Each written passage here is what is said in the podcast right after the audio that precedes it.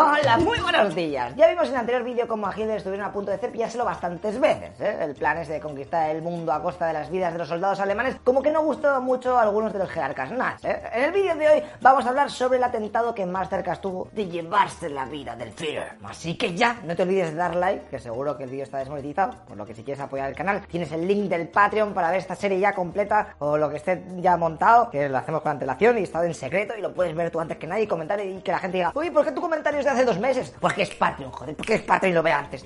Y encima se lleva la pulsera y las pegatinas y de todo, ¿vale? Venga, vamos a ver la operación Valkyria, que supongo que muchos habéis visto ya la película de Tom Cruise que trata sobre esto, pero aquí vamos a descubrir nuevas curiosidades. ¡Dentro intro!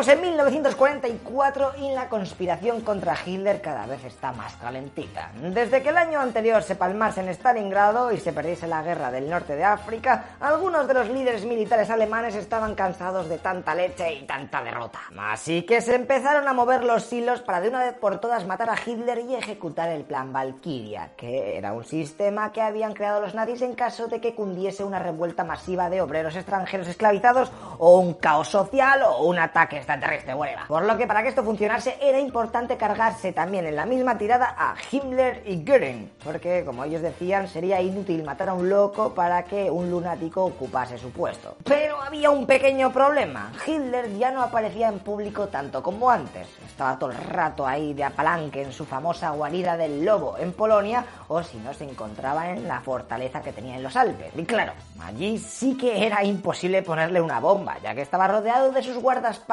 y de miembros fanáticos de las SS. Ante el temor de los conspiradores de ser descubiertos por la Gestapo, el plan tuvo que adelantarse y el 20 de julio fue el día indicado. El coronel del Estado Mayor de la Wehrmacht, Klaus von Stauffenberg, iba a ser el encargado de llevar a cabo el pateo de misión. De todas maneras, a este tío ya le veremos jugando junto a Roman en el norte de África dentro de unos capítulos en el vídeo de la batalla de Kasserine. Pero bueno, da igual, la misión de la que estamos hablando hoy fue tal que así. Klaus viajó hasta la guarida del lobo con un maletín en el que había dos bombas. Hitler iba a celebrar una reunión con parte de sus militares para ver qué planes había en el campo de batalla. Vale, pues ahí que llega nuestro protagonista y cuando va a empezar la reunión se excusa para ir al baño. Allí abre el maletín y con unos alicates rompe el detonador. Es decir, a ver, para que lo entendáis, es algo así como un tubo que contenía cloruro cúprico y que iba a tardar 10 minutos en comerse el material para que la bomba pudiese finalmente activarse. Vale, pues la primera de las bombas consigue ¿eh? empieza la cuenta atrás. Y cuando va a hacerlo lo mismo con la segunda, pam, pam, pam, le llaman a la puerta del baño avisándole de que salga, que ya va a empezar la reunión. Y es que él muy tunante, no os lo he dicho, pero llevaba bastante tiempo ya en el baño porque tenía muchas heridas de guerra por todos los lados. ¿eh? Estaba hecho un cromo, ¿eh? y por eso le costaba tan más tiempo del debido el montaje de la bomba. ¿eh? Menudo han cogido, tío. No pueden coger a otro que es un poco más hábil. Bueno, pues da igual. Lo intentaremos solo con una bomba, ¿eh? Un kilogramo de explosivo en una sala yo creo que es suficiente. Él sale del toilet y se mete en la gran sala donde se encontraba Hitler con sus colegas jugando al RIS. Una vez allí, coloca el maletín debajo de la mesa justo al lado de Hitler. Y justo en ese momento le comunican a Klaus que acaba de recibir una llamada. Así que él pide disculpas y se ausenta de la habitación para coger aquella llamada previamente a que había organizado él. En plan, llámame a tal hora que así me puedo pillar de ahí. Poco a poco se va haciendo lo que es y al final se pira del recinto. A las 12.42 la bomba explota.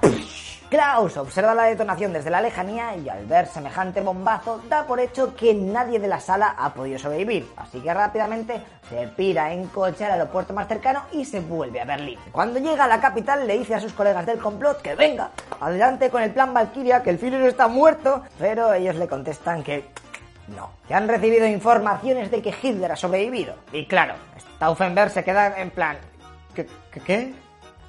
Eso es, eso es imposible. Pues sí, sí que era posible. El maletín estaba bien colocado, pero uno de los coroneles se tropezó con él, ya que estaba ahí en todo el medio de la mesa, así que lo movió junto a una de las patas. Ya que ello no era como una mesa de Ikea o cosas de esas, era de roble bueno, del gordo, las patas, todo. Estaba esa mesa costaba dinerico. Así que cuando la bomba explotó, la pata y la mesa se comieron gran parte del impacto. De todas maneras, uno de los taquígrafos palmó, tres oficiales quedaron seriamente heridos, de hecho la palmarían poco después, y 20 personas más resultaron resultaron heridas. Hitler fue uno de los heridos leves, pero le quedarían secuelas para el resto de su vida después de aquello. Una sordera en el oído derecho, un temblor en la mano izquierda y una paranoia que flipas por miedo a sufrir otro ataque.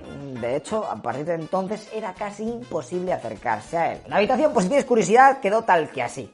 Aquello parecía un chamizo después de una noche loca. Y así es como quedaron los pantalones de Hitler, ¿eh? Los chamuscaos. Madre mía, ¿y, qué ocurrió con los del levantamiento? O sea, pues al final, como Hitler había sobrevivido, muchos se atantaron y decidieron no continuar con el plan, sabedores de que no encontrarían el apoyo necesario de la población. Y ahora es el momento de hablar sobre el destino que deparó a los que perpetraron el ataque. Al principio se creyó que fue un bombardeo aéreo aliado, pero a las pocas horas y después de encontrar en el bosque cercano el paquete con la segunda bomba ahí tirado, como si fuera un regalico, pues... Hmm, se intuyó el percal.